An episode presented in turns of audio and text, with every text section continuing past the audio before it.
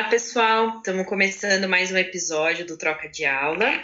Antes, a gente queria agradecer os convidados do episódio anterior, a Léa, orientadora educacional, que trabalha no município de Cuiabá, e o Cadu, que é estudante do terceiro ano da ETEC no município de Itatiba. A gente gostaria de agradecer muito a participação deles, as dicas que foram dadas para os professores, e agradecer também os nossos ouvintes é, todos aqueles que mandam mensagens para gente, que estão mandando sugestões. E cada semana a gente tem aumentado a visibilidade do podcast, então com ouvintes não só no Brasil, mas nos Estados Unidos, Portugal, China, Alemanha. Então, mandar um abraço para todos os nossos ouvintes, mandem mensagens de onde vocês falam, sugestões. E para começar esse episódio de hoje, nós vamos aqui chamar as, as, nossas convidadas. A primeira convidada é a Viviane, professora de Geografia. Oi, Viviane, bem-vinda. Obrigada por aceitar nosso convite. Tudo bem? Boa noite, tudo bem? E a nossa outra convidada é a Fabiana, professora de espanhol.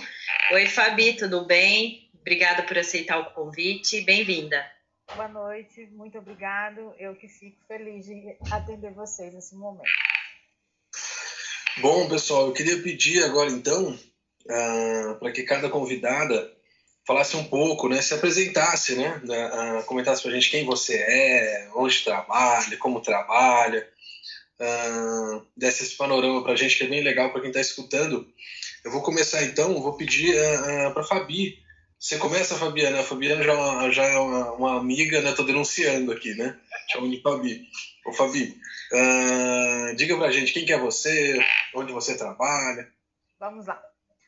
É, sou professora especialista na área de língua estrangeira, espanhol. Sou licenciada, formada pela UFMT, Mato Grosso, em letras com habilitação em espanhol. Trabalho no município de Várzea Grande, atendendo alunos do quinto ano num projeto das escolas do município. Educação em tempo ampliado, ou seja, com oficinas, né? E no estado, trabalho com ensino médio. Primeiro, segundo e terceiro ano, também com língua estrangeira. Trabalho com essa galerinha, tá bem diversificado. Pego os anos finais do ensino fundamental ali e vou para o ensino médio. É muito gostoso, gratificante. E o, o Vivi, outra amiga. Vivi, uh, diz pra gente um pouco sobre você. É, então, eu sou a Viviane, professora de Geografia. É, eu tenho uma trajetória de, acho que mais de uma, acho não, com certeza, mais de uma década na educação.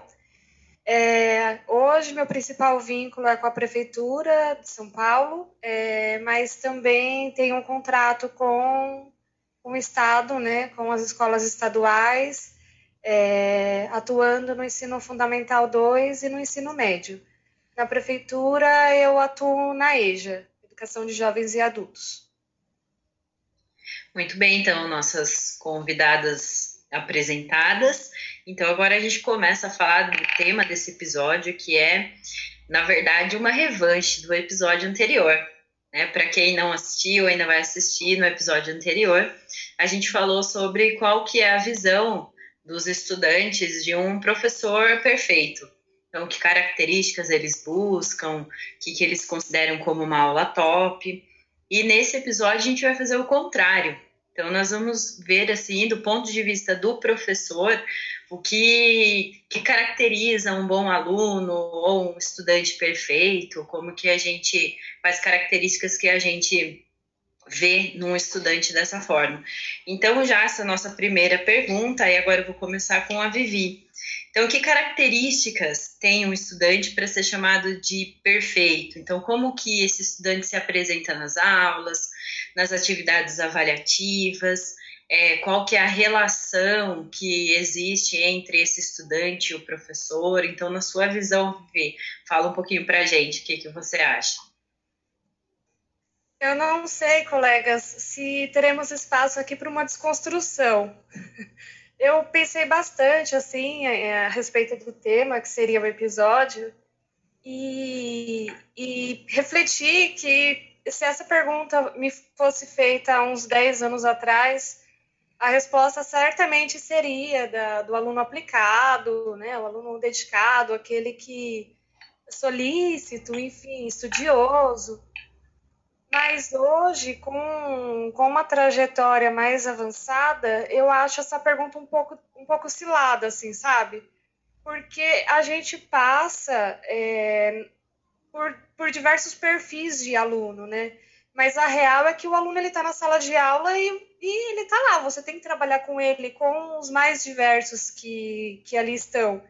Então, eu, eu não sei exatamente é, é, determinar um único tipo de aluno que seria o ideal. O ideal é aquele que está ali naquele momento e você precisa trabalhar com ele. Eu, eu, eu vejo dessa forma, assim, hoje, né? É, enfim, não sei se ficou, se ficou claro. Bom, a gente vai discutir sim. Vamos, vamos deixar a Fabi falar. Diz aí, Fabi. Quando a gente fala de aluno, hum, para mim aluno, ele tem que ser trabalhado, como disse Vivi, tem que ser trabalhado. Mas até onde ser trabalhado? Como esse aluno chegou para mim para que ele possa ser trabalhado? Agora que eu estou no ensino fundamental, eu vejo essa diferença. Eu tenho aí eu quando eles vão para mim no ensino médio, que eu vejo a trajetória dele, que aí eu posso falar, esse aluno eu tenho que trabalhar desta forma para que ele esteja desta forma. É muito complicado separar aluno, separar aluno, vamos dizer assim, bons de alunos mais ou menos ou de aluno regular. Aluno chega no primeiro ano. Como que esse aluno para mim chega no primeiro ano? Lá no nono ano, ele só tinha a tia chega para mim no ensino médio é meu aluno, é a professora. Já tem um, já é diferente, já tem um olhar diferente para esse aluno. Eu tenho que não desconstruir como ele veio, ajudar a construção, mas como ele chegou para mim?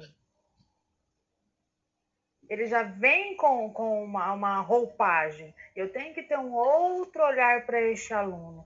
Eu tenho que ter uma outra visão para este aluno. Porque não adianta só conteúdo, conteúdo. Ah, eu vou, esse aluno é fera, eu vou. Conteúdo, conteúdo, conteúdo, conteúdo, conteudista. E agora? Ele é um aluno exemplar, excelente, maravilhoso? Ele é só conteudista. Aí que eu vejo nessa hora que tem que sim ter a troca professor e aluno, para que esse aluno seja bom do jeito que tem que a sociedade quer que ele seja apresentado, eu acredito que tem que desconstruir tudo, não desconstruir, mas moldá-lo para que ele possa ter uma visibilidade, para que ele possa ser visto, para que ele possa ser inserido naquele meio, porque a gente sabe que no ensino médio começam as tribos. Eu tenho que me vestir igual, eu tenho que andar igual, eu tenho que ter o melhor celular, o caderno, eu tenho que chamar a atenção da professora. As meninas, todas elas se vestem iguais, o cabelo é igual. Lá no ensino fundamental era igual da professora. Tudo igual da professora. Chega no ensino médio, ele quer, vem a disputa. É gostosa essa disputa? Maravilhosa. Mas essa titulação, o aluno, o melhor aluno, o aluno exemplar, é complicado. Nessa, nessa atual conjuntura é complicado o aluno. E agora nós temos duas vertentes, o aluno virtual. Hoje nós temos o aluno virtual. Como que ele se comporta? Eu não estou vendo o que ele está fazendo. Aí a gente também tem que desconstruir aquela, tudo que a gente tinha.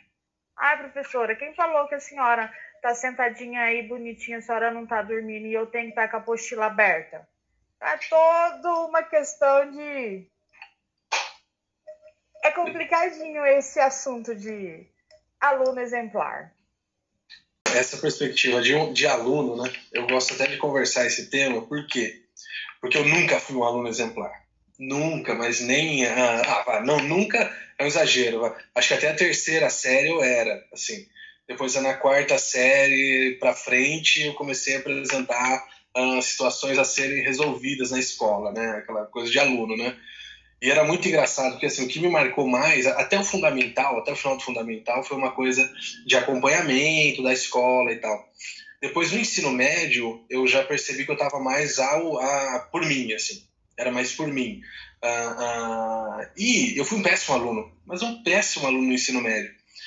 E isso não me atrapalhou em nenhum momento para as outras situações da minha vida. É lógico que se eu tivesse sido um ótimo aluno, dedicado, desde o primeiro ano e tal, eu poderia ter aberto um monte de possibilidades para eu poder fazer e coisas para aparecer.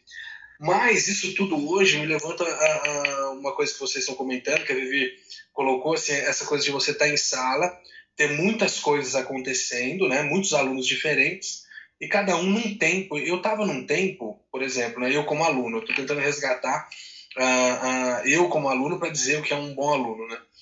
O, o, eu estava num tempo na escola que eu não estava no tempo da escola eu não estava muito preocupado se aquilo ali era, era, era importante aprender física, era importante aprender, sei lá, a própria geografia. Eu estava num outro momento. Para mim era importante aprender a escutar as músicas e bandas que eu sabia que eram importantes no cenário cultural e que eu não tinha escutado ainda. Em vez de ficar estudando a fórmula e tal. Então, assim, estava num outro momento. E hoje, quando eu vou para a sala de aula, eu olho para os alunos, eu vejo as situações e eu falo assim, meu, olha eu ali há, há tantos anos atrás, mano. E aí é, é, engraçado nos conselhos, meu. Que assim, às vezes tem colega que tá reclamando do aluno e tal, eu fico assim, meu Deus, cara. Uh, uh, eu lembro que teve uma vez, estava uma bagunça na sala de aula. Isso me marcou muito, assim, na sala de aula. Tava uma bagunça, uma bagunça, assim. Aí o professor começou a gritar na sala de aula, o professor de química, e começou a falar assim: aqui vocês não vão ser nada, vocês não vão ser não sei o quê, por que isso, por que aquilo, e deslanchou, assim, a, a, a falar um monte de situação. E, e hoje, aproveitando o episódio, eu falei assim: poxa, faz quatro anos que eu defendi o doutorado, mano. E aí teve um tempo atrás que o professor tava gritando pra gente na sala de aula que a gente não ia ser nada, mano. Então, assim, a educação, ela é para mim hoje, né? Ela, ela como ela é, ela é, um processo, a, a, a, o melhor aluno é aquele que eu entendo ele. Que eu entendo ele, eu consigo perceber, que é o que, que a Vivi e a Fabi estavam comentando. Assim, olha, eu tenho que perceber de onde esse aluno veio, quem que é ele, né? Olha, aí eu vou trabalhar com ele a partir daquela dinâmica que eu tenho, a partir daquilo que eu quero passar para ele. Provavelmente ele não vai, pode, não aprender nada, eu aboli prova, por exemplo, no instituto. Eu não aplico prova. Aplico agora à distância, a gente está mais obrigado, né? Porque está mais com uns controles, assim, né? Mas uh, no cotidiano eu não aplico prova. Por quê? Porque a prova é esse tipo de aluno que eu não era, por exemplo. Sabe, eu vou estudar para fazer prova. Puta, nesse, nesse espaço de formação de sujeito. É, é, um, é um sujeito está se formando, a gente não precisa né, massacrar ninguém ali, a gente né, essa discussão acho que parte um pouco desse princípio, da gente entender que a gente é educador, né? né a, a, o educador é diferente daquela, daquela dimensão que a gente sai muitas vezes, que a, o que a Vivi comentou, que eu achei legal, que ela falou, olha, se fosse há 10 anos atrás eu ia dizer outra coisa, né? Eu também, eu ia falar assim, nossa, se fosse 10 anos atrás, saindo da universidade, por exemplo, eu tenho que ir lá e passar o conhecimento. Eu mesmo, quando era aluno, não estava preocupado com isso. E aí a vivência na escola vai fazendo, vai transformando a gente em educador, né? E a gente vai percebendo que de fato a educação não é muito isso só, né? Aliás, são outras coisas muito maiores. Né?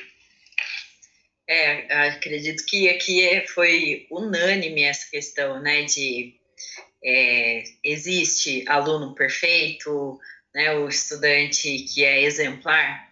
Então, acho que aqui a gente, todo mundo acabou falando a mesma coisa, que é complicado a gente querer taxar algum aluno, né, de, ah, ele é perfeito. Acho que, assim, da mesma forma que a gente discutiu no episódio anterior, que não tem professor perfeito, né, porque, assim, nós todos somos seres humanos e a gente erra. E a gente vai aprendendo com a nossa experiência. Então, é, o que a Vivi começou a falar, o João colocou agora, eu também tinha pensado nisso. Se fosse no, meu, no começo da minha é, profissão enquanto docente, Eu também ia falar que o aluno bom é aquele que anota tudo no caderno, que tira a nota 10, que acerta tudo e que fica fazendo pergunta e tudo mais. Hoje eu também acredito que isso daí não, não significa muita coisa, porque ele pode estar ali tirando nota 10 porque ele decorou a resposta e escreveu lá, mas às vezes ele não, não entendeu. Ele decorou, mas daqui a pouco ele já, já esqueceu. Então, hoje eu também, ou ao mesmo tempo em relação de comportamento, né? Que você, quando a gente começa, a gente está ali idealizando uma sala de aula quieta, né? Que na hora que você começa a aula todo mundo fica quieto, que você não vai precisar ficar chamando atenção. E é diferente, né? Você está lá com 30, 40 alunos, tá todo mundo ali querendo falar, todo mundo está querendo se relacionar. E aí, às vezes, para a gente era, ai, que é o aluno bom, aquele que, que pergunta, mas não necessariamente, porque tem aluno que pergunta para te provocar ou para te testar. Né? Então, assim, é muito complicado mesmo a gente colocar uma característica de um, de um aluno perfeito. É legal aquele aluno que você chega, vem, abraça, e aí, professora, como que você tá, não sei o quê, né, passou bem, é, hoje com as redes sociais, ele lembra alguma coisa das suas aulas e marca você, e posta uma foto, né? Isso é bacana, era uma coisa que a gente não, né, um tempo atrás não, não tinha essa relação de proximidade. E, e, e quanto faz, e assim, faz muito bem essa proximidade para o processo de ensino-aprendizagem.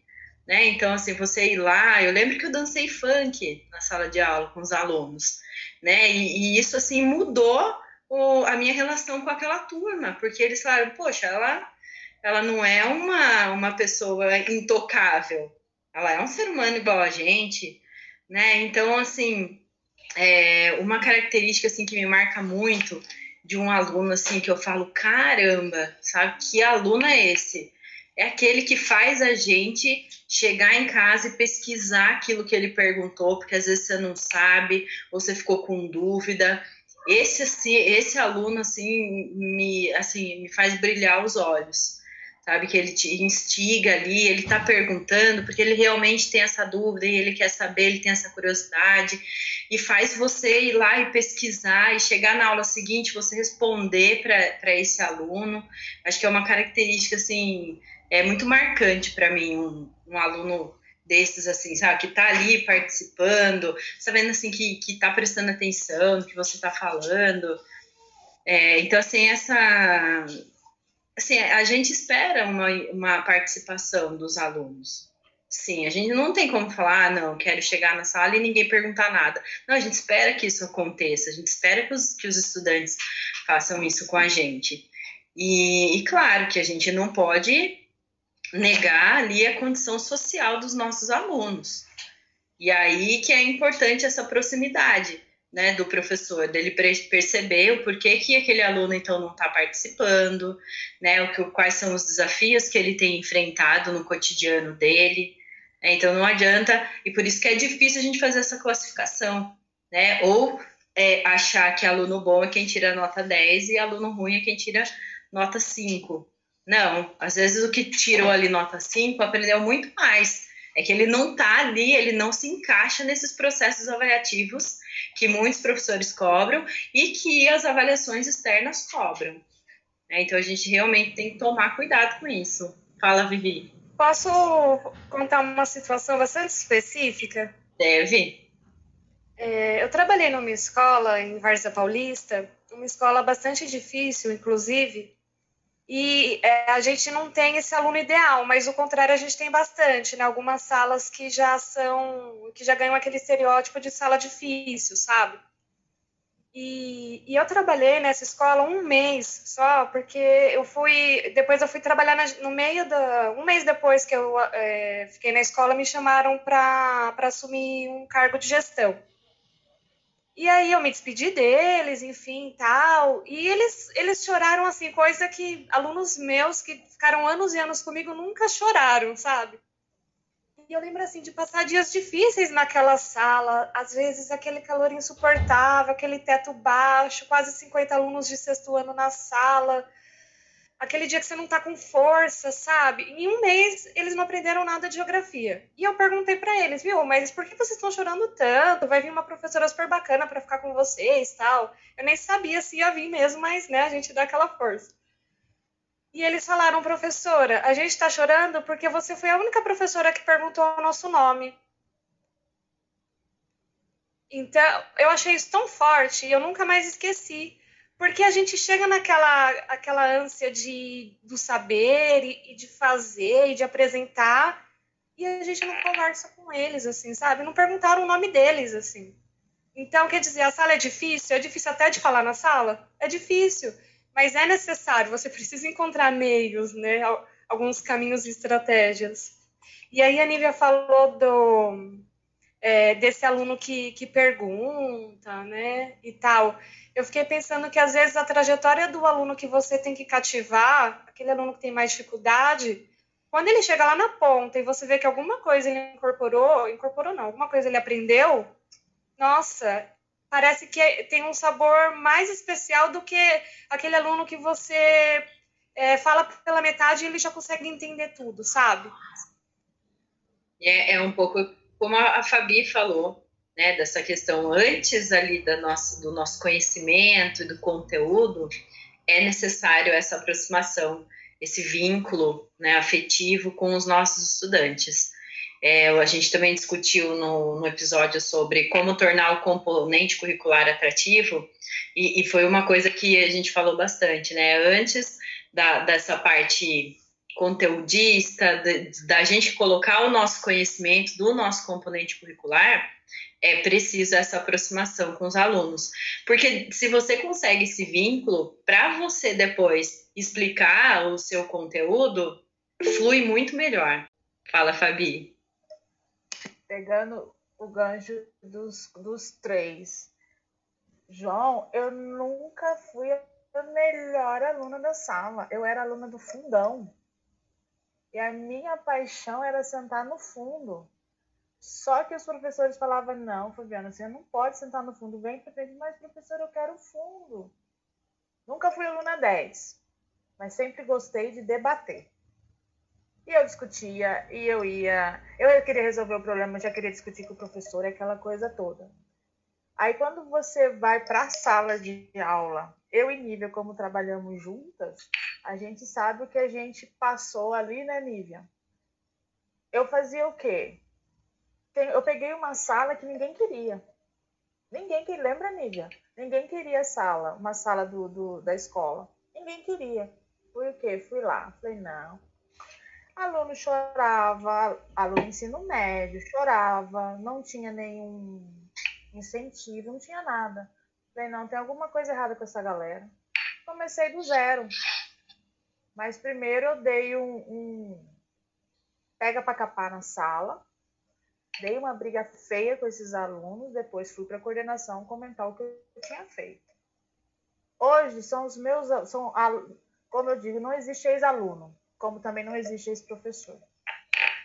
Eles são meus amigos hoje, eu sou, eu sou amiga da mãe deles, a gente tem um vínculo, a gente troca mensagem, continuo sendo professor, eu preciso disso, como que eu faço?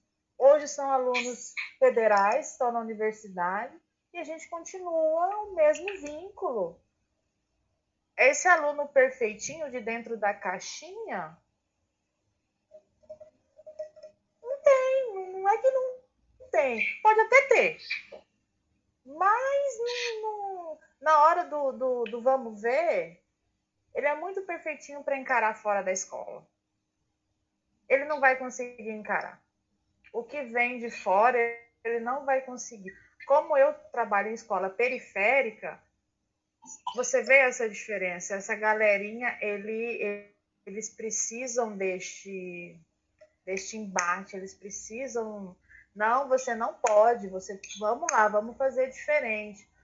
Como a Viviane falou, referente ao nome tem aluno que só usa o apelido, porque ninguém nunca perguntou o nome. E quando eu fico é, é no espanhol, a gente usa é, palavras carinhosas, mi rei, mi reina, príncipe. minha querida, eles se sentem num aconchego, eles se sentem acariciados nesse sentido. Eu estou hoje trabalhando com criança de 10 anos, que a mãe manda mensagem: Meu filho chegou me falando uma língua diferente hoje comigo, escola periférica. Aí eu, eu, eu tento falar com eles assim: Lembra quando a mãe de vocês fala que vocês não são iguais a todo mundo, que vocês podem fazer diferente? A minha mãe fala, então vamos fazer diferente. Eu estou levando a eles uma nova oportunidade. Agora depende deles brilharem. Eu vou dar o primeiro passo. Mas, João, eu adorava sentar no fundo da sala. Minha paixão era ser fundão. Adorava ser fundão. Até que os professores falavam, não, não, não, não, você dá trabalho demais lá no fundo, vem. Aí eu sentava na frente. Mas é gostoso, quando se trata de aluno, é muito bom. Eu gosto de trabalhar com aluno.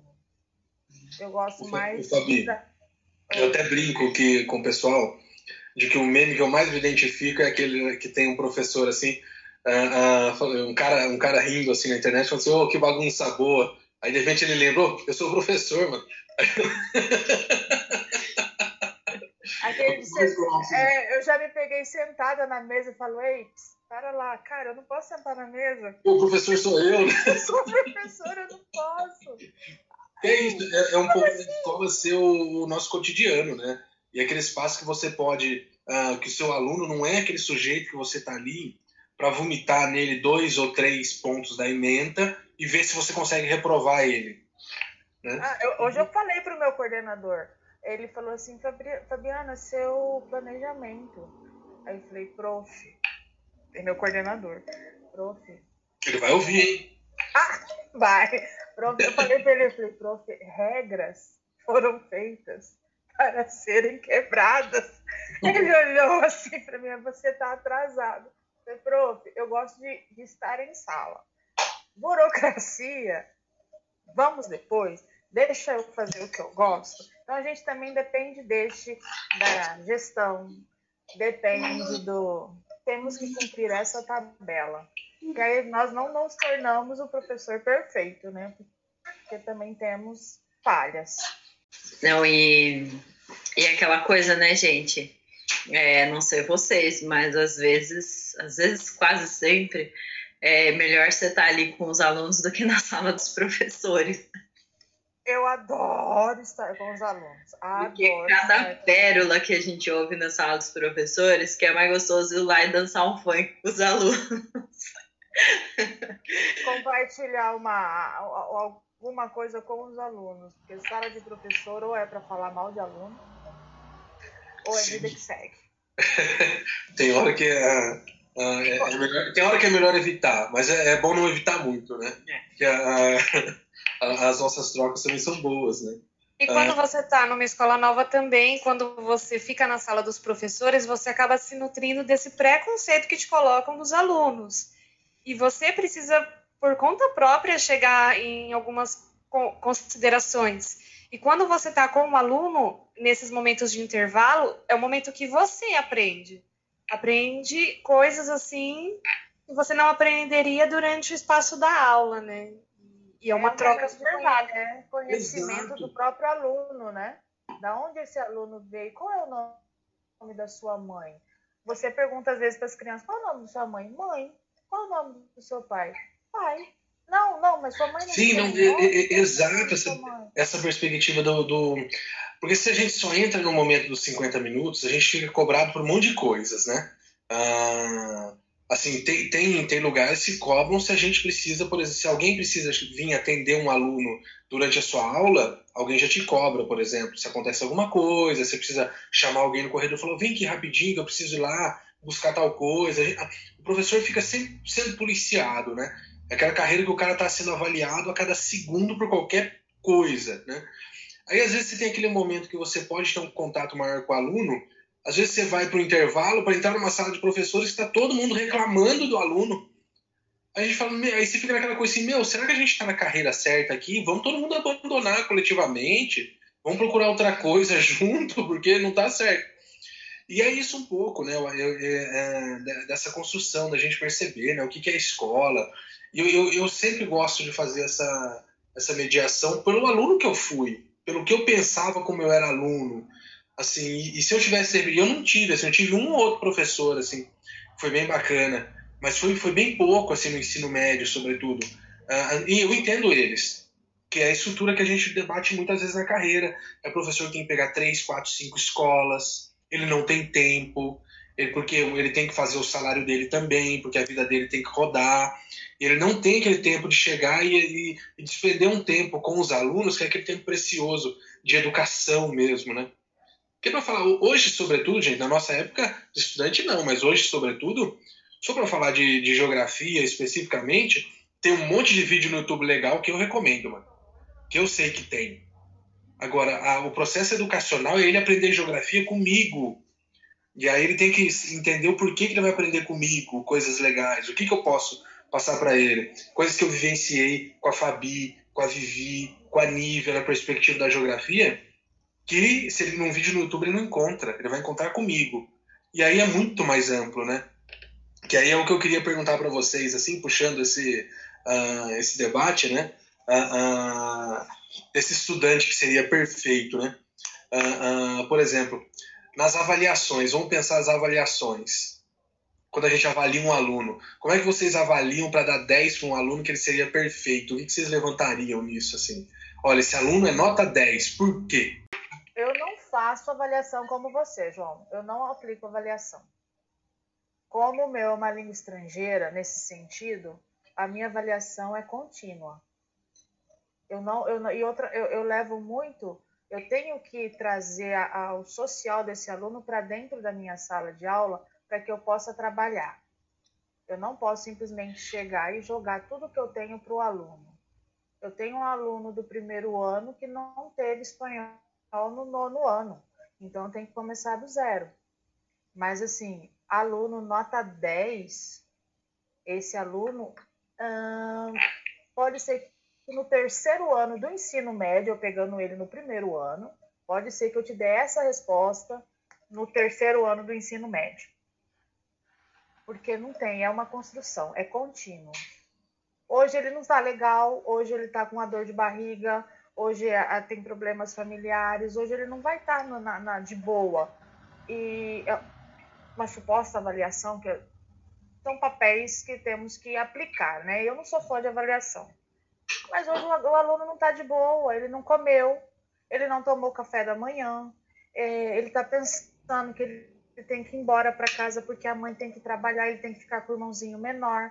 Então, são to é, é, uma, é uma bateria de, de, de, de emoções ao mesmo tempo, é tudo junto. Não tenho como te dar hoje uma resposta, meu aluno nota 10. Eu tenho alunos aplicados aquele aluno que quer sim, profa, eu quero sim fazer um Enem porque eu preciso entrar numa faculdade porque eu preciso crescer.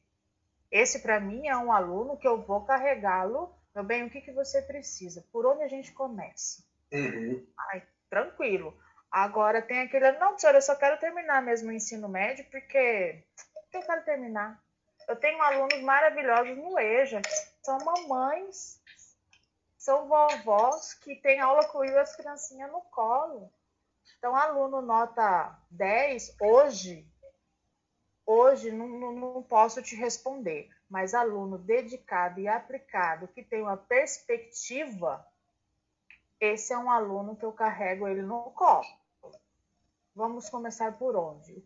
Por onde a gente começa? Por aqui? Qual que é a sua dificuldade? Ah, essa, então vamos começar. Agora, perfeitinho, 10.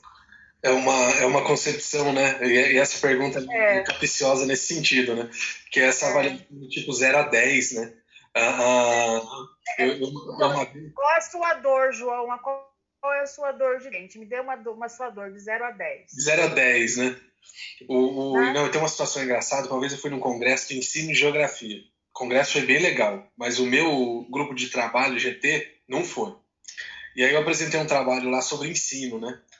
Aí uma professora uh, da universidade, né? é, renomada universidade, e perguntou assim, olha, mas você fez um trabalho sobre ensino, mas você não apresentou aqui a sua, como é que você avaliou esses alunos. Então acho que o seu trabalho não, não é muito interessante porque você não aprecia ensino, você tem que avaliar. Aí eu falei para ela assim, mas professora, é que a perspectiva do trabalho que eu estou trazendo é uma perspectiva do Freire de que não há ensino sem aprendizagem. Então, assim, eu não, eu não, a minha intenção não é medir o ensino de cada aluno de 0 a 10 daquele, daquela situação, cada aluno leva para sua bagagem, a partir da sua perspectiva, uma coisa. E isso significa para a vida dele a partir do referencial que ele tem no mundo e das coisas que ele vai construir. E rolou, e assim ficou uma situação que. E aí foi muito louco, assim, porque uh, supostamente um espaço e quase todo mundo se dizia, uh, de alguma forma, uh, progressista, digamos assim, na educação, as pessoas não entendiam como avaliar sem mensurar. E aí a, a, é, é, é, uma coisa muito louca, porque isso é um debate que se coloca assim, um, um exemplo. É, é, lá em Guarantã do Norte, eu fui dar aula uma vez, estava dando aula com um curso de, na, na, na, de formação de professores, e que minha turma, no, no final da turma, no final da sala, as mães estendiam no chão assim lençóis, edredons, e ficavam as crianças dormindo no final da turma como é que eu, eu toco um terror ali, a gente discutindo coisas, e elas falando coisas, e eu ensinando, elas aprendendo. Como é que eu falo assim? Então tá, pessoal, agora todo mundo a partir de agora tem duas horas para vocês responderem essas questões sem consultar nada. E se uma criança chorar, você não pode levantar. Porque a, como é que eu vou saber, né? Então, assim, é justamente isso que você levantou, né? A, a escola, a educação, o aprendizado é muito mais que isso, né? E geralmente o aluno bom, quando a gente percebe na escola, de repente a, a, a Vivi vai, vai complementar, falar coisas melhores que eu estou falando até. o aluno bom é aquele assim, ó, ele tirou 9, 10, não precisa nem falar com, com, os pais deles, é só entregar o boletim. Não precisa nem vir mais para a escola. Não é? E não, não é, é, não é isso. Não precisa vir mais para a escola. E Vivi, o que, que você pensa sobre isso aqui? Ah, vocês foram falando, eu fui pensando aqui, né? É, eu acho que primeiro a gente tem que desmistificar que a avaliação é aquele papel da, da prova mensal ou bimestral, né, que você formaliza um conhecimento. Por todas as questões que, já foram levantadas, né? Às vezes a pessoa não está no bom dia, a gente tem N situações de crianças e adolescentes e até mesmo adultos que não são alfabetizados, mas que acompanham a aula, né? É, semana passada ou retrasada, uma aluna falou assim para mim, professora, eu vou te contar uma coisa eu não gosto de geografia. Eu falei, é, por que, que você não gosta? Ela falou, ah, eu sou péssima com esse negócio de estado, de capital, eu não decoro nada. Eu falei, ó, oh, vou te contar um segredo. Você não precisa decorar. Entende os processos. Se você der conta de entender os processos, você já vai estar, tá, assim, ó, já vai estar tá muito bem lá na frente em geografia. Fica tranquila que vai dar certo. E, e, a menina se sentiu, a estudante se sentiu abraçada e, e começou a ver com outros olhos a, a disciplina de geografia. Então, é, eu já tive situações, por exemplo, em conselho de escola de professores questionarem a nota de um aluno porque todos consideraram que o aluno não merecia uma nota que eles consideram de azul, né, a nota da acima da média. Seis, e eles ali. perguntavam que métodos que eu usei para avaliar o aluno, né? E era uma situação de um aluno que é, assistia todos os documentários do mundo, sabia sobre um monte de coisa, mas ele não, ele não era alfabetizado. Ele não era muito alfabetizado. É bom, ele não era alfabetizado, né? Não existe muito ou pouco, né? Ele não era alfabetizado. E, e quando eu fazia avaliação, a, a formal, né, aquela bimestral, é, todo mundo entregava, e depois, quando eu ia corrigir a avaliação, eu sentava ele do meu lado e numa conversa eu pedi para ele ir me explicando o que ele quis dizer em cada questão. Pronto, eu sabia o que ele tinha entendido, o que ele não tinha entendido, eu tinha um termômetro ali da sala em geral. Então, é, e ele sempre, ele sempre tinha entendido. Então, eu não tinha como deixar ele abaixo da média são, são métodos avaliativos diferentes, né? Então, é, ele não seria considerado um aluno ideal para muitos professores, talvez até hoje ele não seja. Não, eu, eu acho que é isso mesmo, assim, é, é a questão de que muitos alunos são bons, só que eles não se encaixam nesse padrão de avaliação que está, assim, perpetuando aí há muito tempo. Perfil ideal, né? Isso, e, e a gente, assim, poxa, que nem o João relatou, esse, esse evento foi em 2019, né? Então, assim, foi uma fala de uma professora de uma universidade renomada. Então, assim, supostamente, uh, supostamente não, efetivamente trabalha com ensino de geografia. Então, assim, para ela, né, cortando aqui a Nívia, para ela, a, a... Ele adora me cortar. Ensinar tem que, ser, tem que ser medido. Você tem que medir de 0 a 10 quanto que ele aprendeu. E não, e é interessante, daí também não só na perspectiva do, do professor, que fala, nossa, mas você não, não vai dar prova? Mas como que esse aluno conseguiu nota com você? Né? Nos momentos de conselho de classe, principalmente. E, mas é uma coisa também que os alunos estranham quando a gente não dá uma atividade avaliativa. E aí, alguns é, entendem qual que é a nossa ideia e outros começam até a chamar a gente de picareta. Ih, aquele professor é picareta lá, não dá prova, quando dá atividade, dá atividade em dupla, em grupo, né? E, e, é muito essa concepção de avaliação mesmo, eu não sei quando que a gente vai conseguir mudar, assim, é muito difícil, tanto na perspectiva do professor, é, de muitos gestores e também em relação ao aluno, né? Porque para eles, eles estão é, familiarizados com essa ideia de classificação mesmo, né? Então, você fazer uma atividade e você ter a sua nota. E essa é um, um ponto que a gente ia perguntar agora, uh, dessa perspectiva, né? O aluno, às vezes, ele fica tão já concentrado nisso, dependendo do, do local que ele está estudando, tipo, olha, eu vou ter que... Os professores costumam uh, aplicar prova assim, A, B e C, etc, né? E aí, como é que fica essa relação, né? Da, da, o professor que tem um processo de avaliação, como a gente está comentando, essa relação da proximidade com o aluno, às vezes o aluno confunde que ah, essa disciplina aqui é, é varzeada, né? o professor não cobra a prova. Né? E, e, como, é que, como é que vocês veem isso? Assim? Okay. Uh, podemos começar com a Fabi, Vivi? Desculpa, não perguntei para nenhum específico. Vivi, diga o que você pensa. É, eu acho que. É, eu penso que o problema não é você dar ou não dar a prova, o problema é ela ser o único instrumento avaliativo. Né? Se você está pensando que você está com um aluno várias vezes por semana, é, você conhece o aluno. A, a, essa avaliação é mais para você formalizar, é, para rodar o sistema, assim, o sistema que você está inserido e que você precisa de uma parte mais burocrática, mas é, estar com o aluno faz com que você já, já tenha uma, uma, uma clareza de, de como está a sua o processo de aprendizagem daquela turma. Como é que você vê isso, Fabi? Hoje, por exemplo, um aluno meu falou assim: professora, é para copiar? Falei, não, meu bem. Não, professora, porque eu tô de caderno novo e eu tenho que copiar. Aí depois reuni com o coordenador e os outros professores e falei assim, galera, esses alunos na oficina, tem oficina de reforço, que eles estudam com a professora de reforço. Então não tem por que ele entrar comigo agora e copiar. Tratando-se de um novo idioma, não tem por que ele copiar.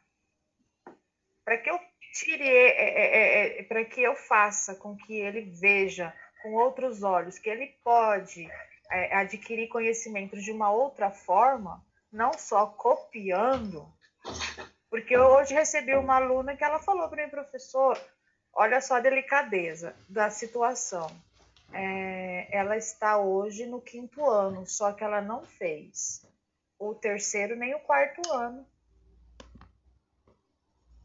E hoje ela está comigo, sendo aluna do quinto ano. Falei, meu bem, você consegue enxergar? Ela, professora, eu sei copiar, mas eu não sei ler.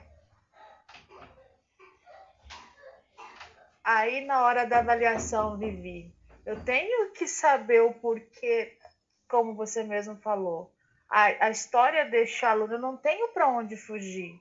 Eu tenho qual, por que, que esse aluno ele está hoje no quinto ano? como que eu vou avaliar esse aluno? Por onde, por onde eu começo? Aí faz a escala, João, de 0 a 10. Aí eu vou ter que ter as escalas. O porquê, quando, aonde, por onde eu começo, qual que é o processo. Então, assim, o papel realmente, como o Vivi falou, formalidades. Eu tenho que ser formal e entregar. Ah, o aluno fez, está aqui. Agora, é complicado.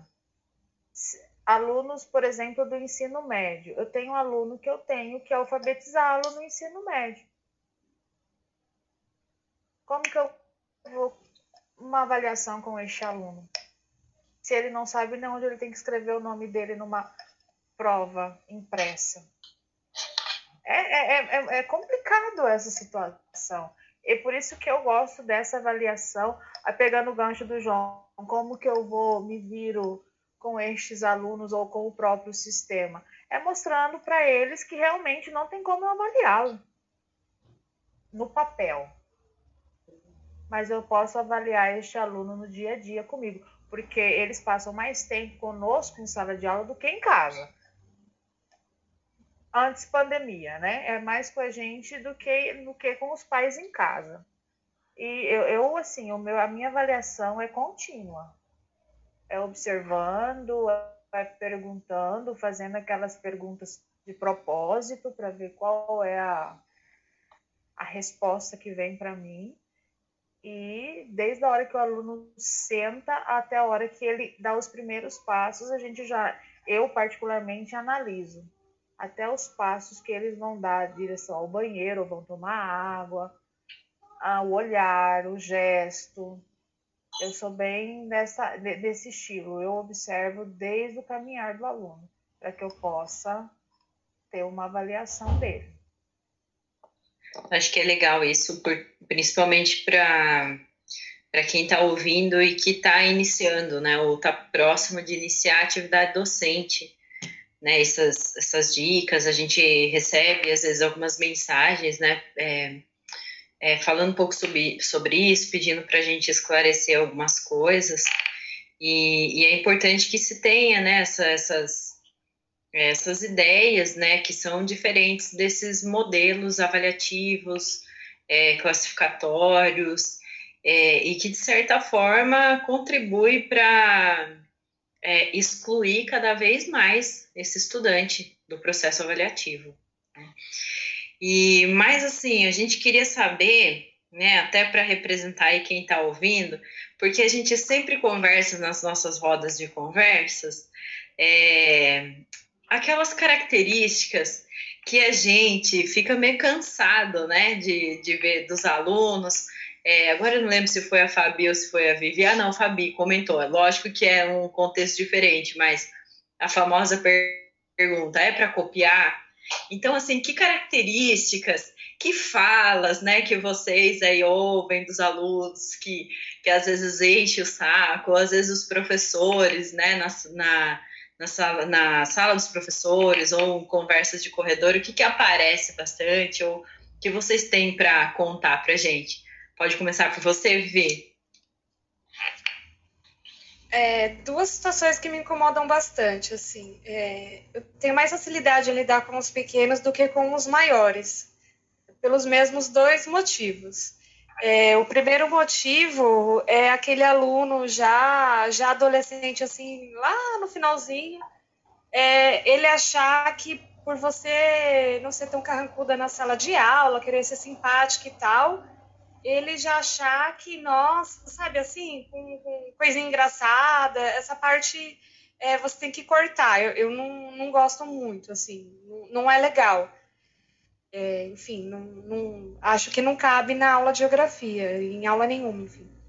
E o, outro, e o outro aspecto também é quando você está trazendo o que é da aula mas o aluno quer descobrir até a última circunstância qual é o seu posicionamento político. Assim, a gente vive numa situação muito delicada hoje e é muito difícil você escapar disso, assim, é, dando aula de geografia, porque a escola também não é neutra, né? A gente não é neutro, mas a gente também não pode é, ser muito enfático, né?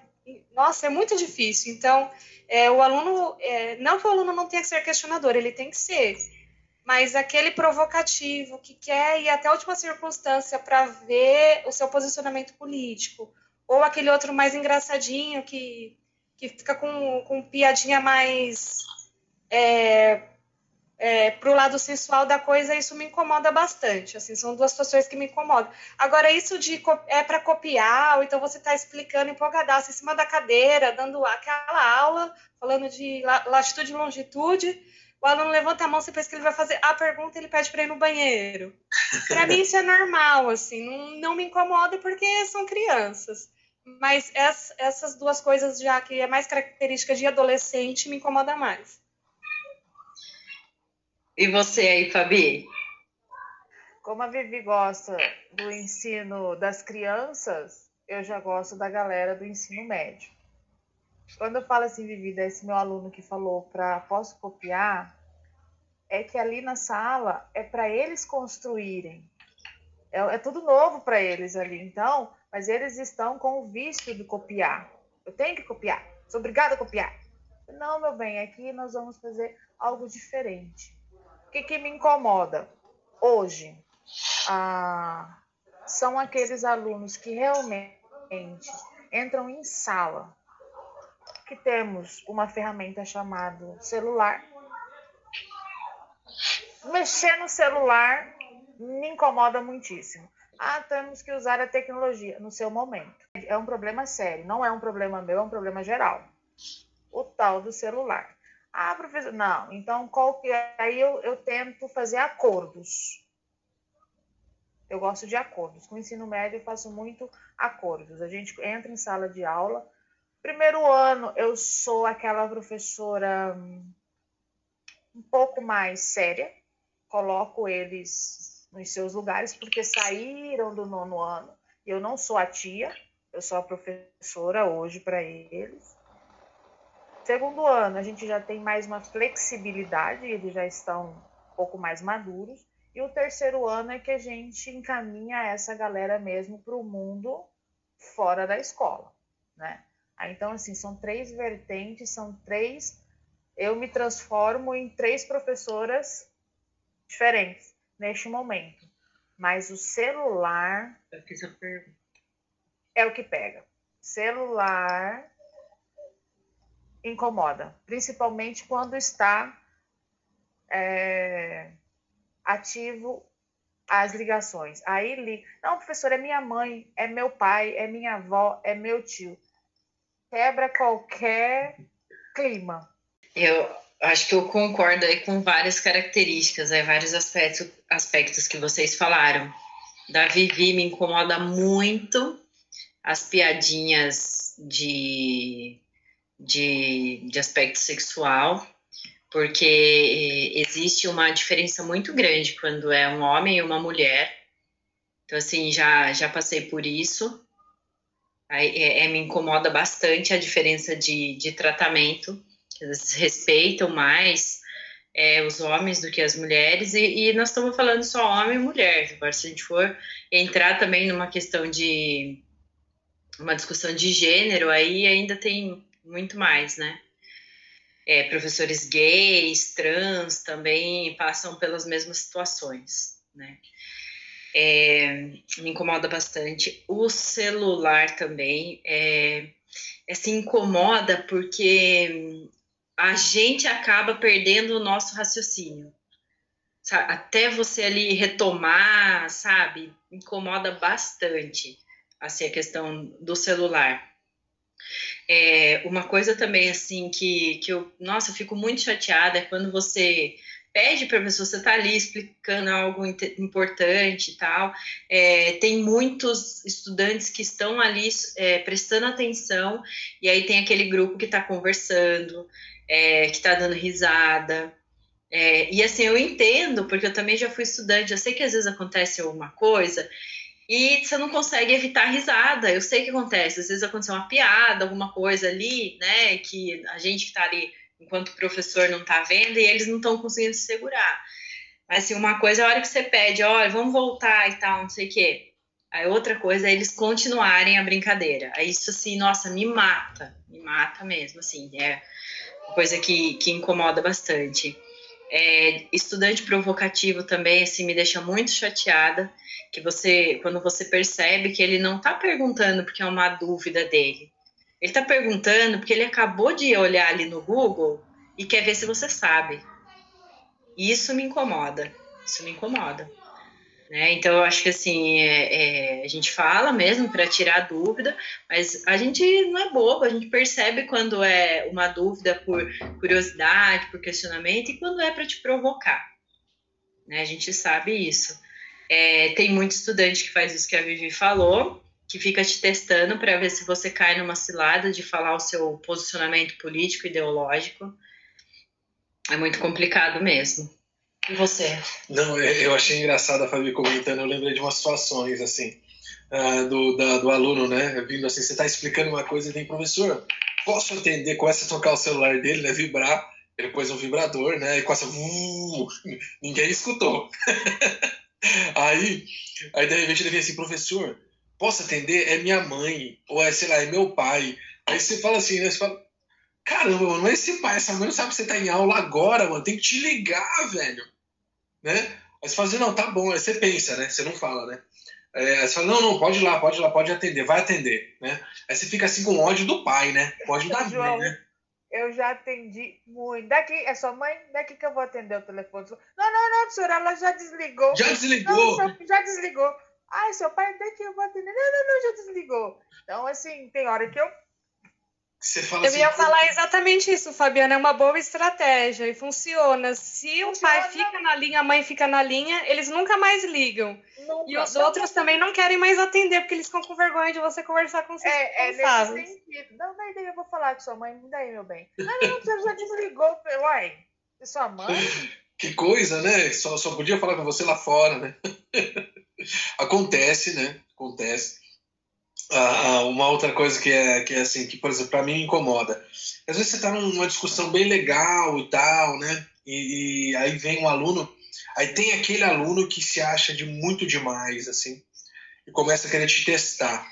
Aí é aquela, aquela hora que você dá aquela carregada, assim, faz aquele download, né? De Kant, Goethe, Chile, assim, solta umas três nele, para ele não entender, e você fala assim, tá vendo? Vem comigo, né? Vem comigo. Porque já fiz isso, João, já fiz é, Porque assim, tem hora tem, tem aluno que você, você, entende até qual que é.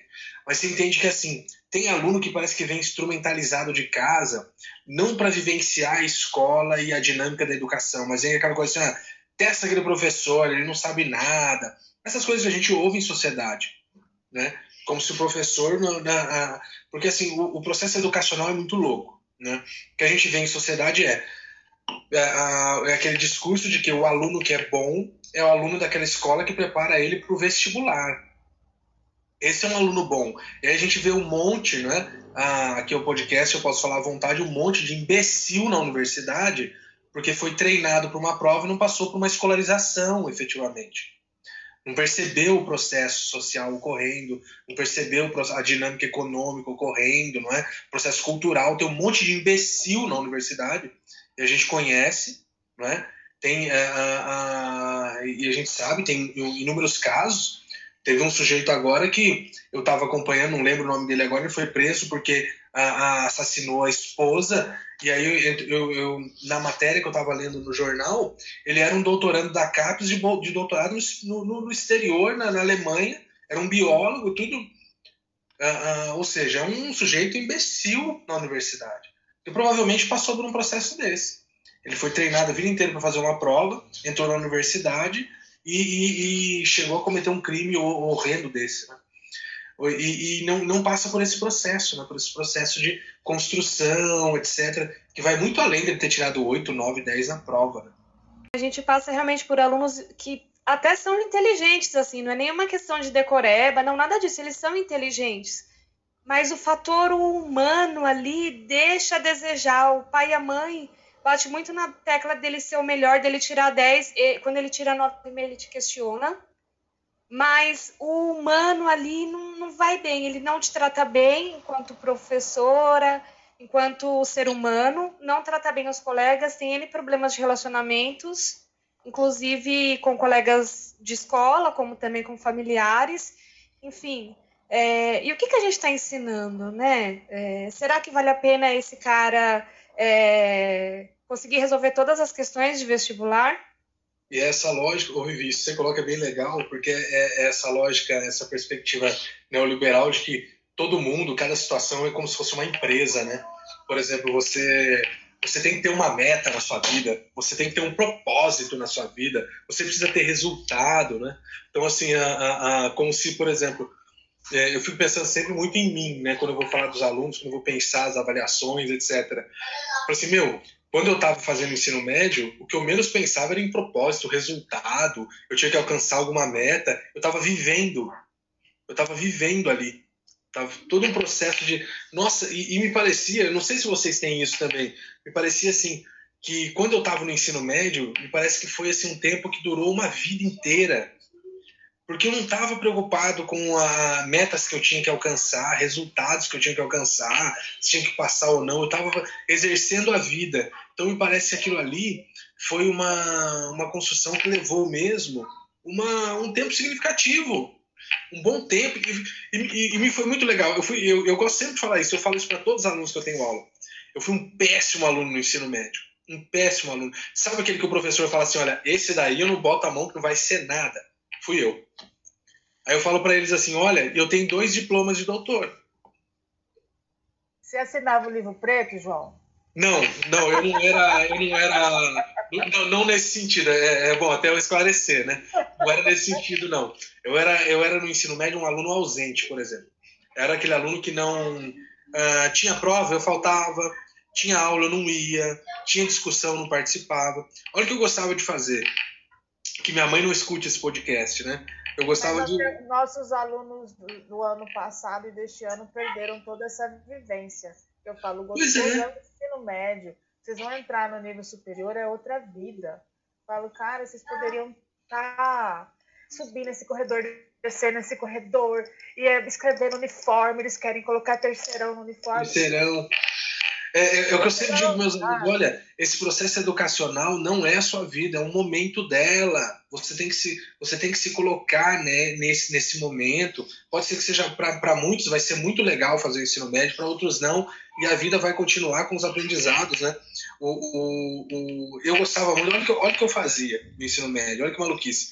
Eu, muitas vezes, pegava o ônibus seis e pouco da manhã, com a turma toda, todo mundo que ia para a escola no meu bairro, levava uns 40 minutos de ônibus até chegar na escola. Todo mundo descia no ponto da escola, eu não descia, eu continuava. Aí eu ia para o centro da cidade. Aí lá eu dava uma volta no centro, via tudo abrindo, as lojas e tal. Aí abria o Sesc, eu sentava no Sesc, aí tinha biblioteca no Sesc, ficava lendo ali as coisas que eu queria. Aí, aí, na época, né, não era igual hoje que tem Spotify, etc. Né? Aí lá no Sesc a gente podia, tinha aqueles fones de ouvido que tinha CD né, para você escutar. Aí eu punha e ficava escutando as músicas e tal. Aí hoje eu vejo, pô, que massa que foi isso, meu. Um tempo que eu tive na minha vida para ler com calma, para escutar música. Mas eu tive que fazer isso mentindo, né? É, eu dizia que para a escola e não ia, né? E reprovei no terceiro ano de ensino médio por falta. Né? Mas veja, isso foi tão importante para mim, para mim, porque depois, quando eu falei assim, eu quero entrar na universidade, o que eu preciso fazer para entrar nisso aí? Ah, você precisa aprender matemática. Dá esse livro aqui. Vamos lá. E qualquer aluno é isso, gente. O ser humano é isso. O que, que você quer fazer? Ah, eu quero isso, então me dá aqui. Eu vou chegar. O ser humano é isso. Então a escola, a escola não pode ser um fator de segregar pessoas. A escola tem que é, educar. Educar, não é? Como a gente fala, doutriná-los, né? Não é? Não, não pode, não, pode é, não, é, não é ninguém. Eu falo Falo, galera, vou ser bem sincera para vocês. Eu não gostaria, alunos de 17 para 18 anos. Senhora, o que, que eu vou fazer agora na universidade e agora? Não faz nada, minha filha. Não vai fazer nada, não. Vamos viver. Vamos viver. Ai, não, tem cara, se eu pudesse, se eu pudesse, ninguém faria ter, ninguém faria com 18 anos em Exato, é muito cedo, né? Você vai trancar na metade do caminho. Minha filha trancou na metade do caminho. Ai, mãe, não é isso que eu quero. Fabi, eu vou, eu vou te dizer que eu, eu parei jornalismo porque não era isso que eu queria. Não. E vou te dizer outra coisa.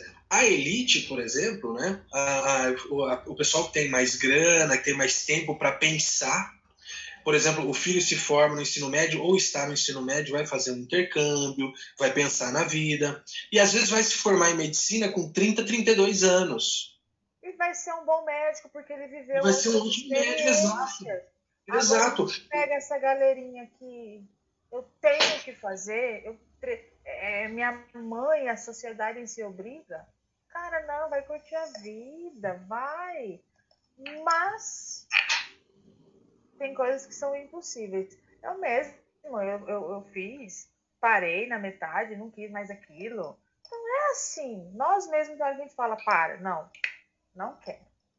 Vou viajar, não, não quero. Hoje eu não vou levantar da cama. Não, hoje eu não vou tomar banho. Não, mentira, a gente toma banho. Mas essas questões assim. Agora, essa galerinha na obrigação, a obrigação de estudar é que pesa para eles. Muito. Obrigação. Você tem que fazer. E, e agora a gente tem, nós estamos falando que aos 18 ainda não se sabe o que fazer, né? O João dá um exemplo dele que, que parou o jornalismo e tudo mais.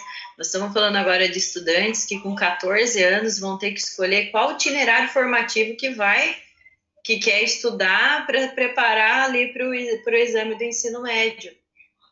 Como que com 14 anos eles vão saber o que eles querem? A gente com, com 30, com 40, a gente não sabe o que, que a gente vivi, vivi por mais que na área da geografia, mas ela também pode nos dizer a galerinha estudando para a provinha Brasil. O professor, ele, ele tem um sistema que ele tem que fazer com que aquele aluno estude para a provinha Brasil que suba o IDEB da escola, que não dê, não caia esse IDEB, é tudo é, é uma questão de, por um lado, imposição. Eu vejo também como uma ausência de propósito, assim. Eu, eu lembrei, eu lembrei é, do exemplo que a Nívia deu, é, daquele grupinho que fica atrás conversando e tal. Às vezes é um, é um é assim, né? A gente tem que pensar também que falta propósito assim para as pessoas, né?